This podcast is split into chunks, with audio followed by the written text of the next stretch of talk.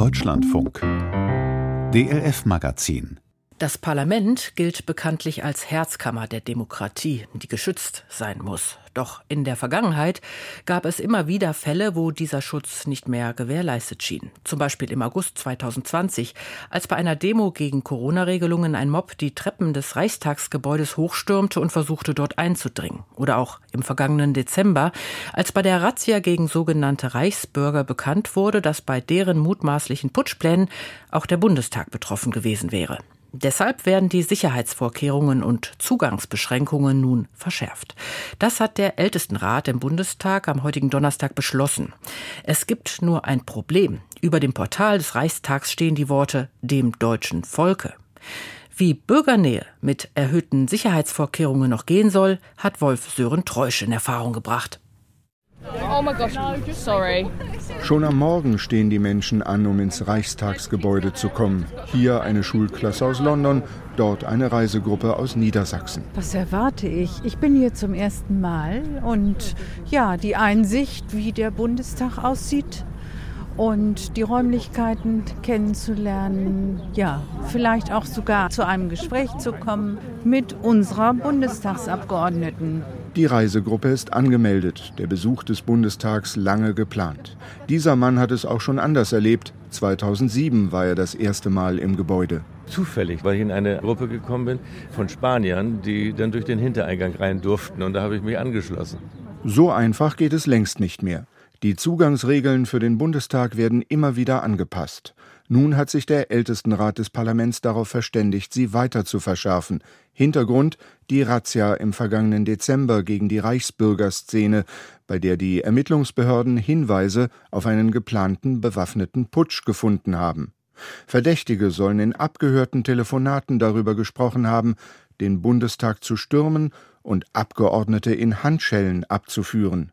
Stefan Thome, Sicherheitsbeauftragter der FDP-Fraktion, erklärt, welche Zugangsregeln nun strenger gehandhabt werden. Es wird eine Verschärfung geben, dass zum Beispiel mehr Zufallskontrollen auch bei Mitarbeiterinnen und Mitarbeitern der Bundestagsbüros stattfinden sollen. Aber auch, dass zum Beispiel Gäste und Besucher von Abgeordneten früher angemeldet werden müssen, nicht nur eine Viertelstunde vorher, sondern einige Stunden, am besten Tage vorher, um anhand der Personaldaten, also der Namen und Geburtsdaten, eine Zuverlässigkeitsprüfung durchzuführen, anhand des Informationssystems der Polizei, anhand von Inpol. Wir haben darüber hinaus festgelegt, dass an den Eingängen künftig auch anlassunabhängige, stichprobenartige Personengepäckkontrollen stattfinden können. Davon ausgenommen die Mitglieder des Deutschen Bundestages, ergänzt der Sicherheitsbeauftragte der Unionsfraktion Patrick Schnieder.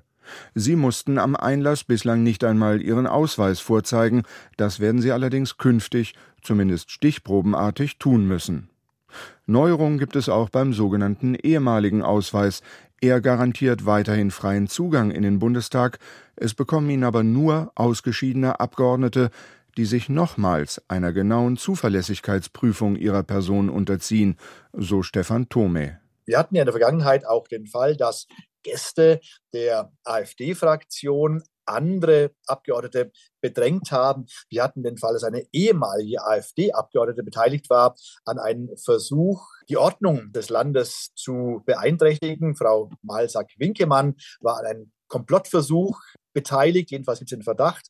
Insofern ist es jetzt nicht nur eine Lex AfD, die wir ergreifen müssen, aber es stimmt schon, dass die AfD auch das Sicherheitsreglement des Bundestages mit verändert hat. Abschottung sei das Gegenteil einer offenen Bürgergesellschaft, schreibt der parlamentarische Geschäftsführer der AfD-Fraktion Stefan Brandner in einer Pressemitteilung. Doch auch die AfD hat das neue Sicherheitskonzept im Ältestenrat mitbeschlossen. Das ist Wahnsinn! Rückblick. Im August 2020 stürmten 300 Rechtsextremisten und Mitläufer die Treppe vor dem Hauptportal des Reichstags. Drei Polizisten stellten sich ihnen anfangs entgegen, darunter Carsten Bonack. Die Situation war schon recht brisant ja, ich sag mal, hoch emotional und aggressiv. Der Sturm auf den Reichstag sorgte für allgemeines Entsetzen und löste eine Debatte darüber aus, ob das Gebäude noch besser geschützt, gar zur Festung ausgebaut werden muss.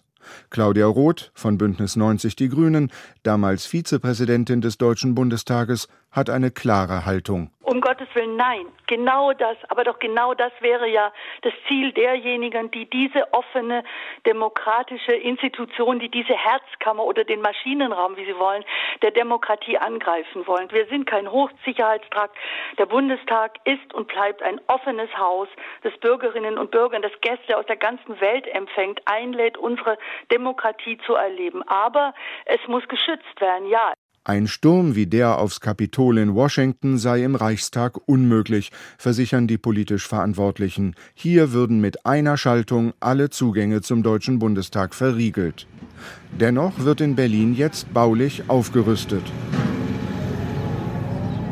Derzeit werden vor dem Hauptportal des Reichstagsgebäudes noch Kabel verlegt. In zwei Jahren soll an dieser Stelle mit dem Bau eines Grabens begonnen werden.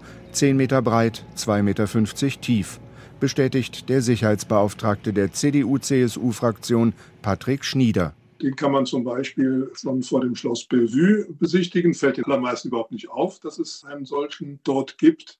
Und um den Rand zu schützen, müssen wir einen Zaun dort anbringen der aber auch so gestaltet ist, dass das nicht wie eine Festung aussieht. Wir wollen kein zweites Fort Knox werden, sondern wir wollen ein offenes Haus bleiben, müssen aber die notwendigen Sicherheitsmaßnahmen eben ergreifen.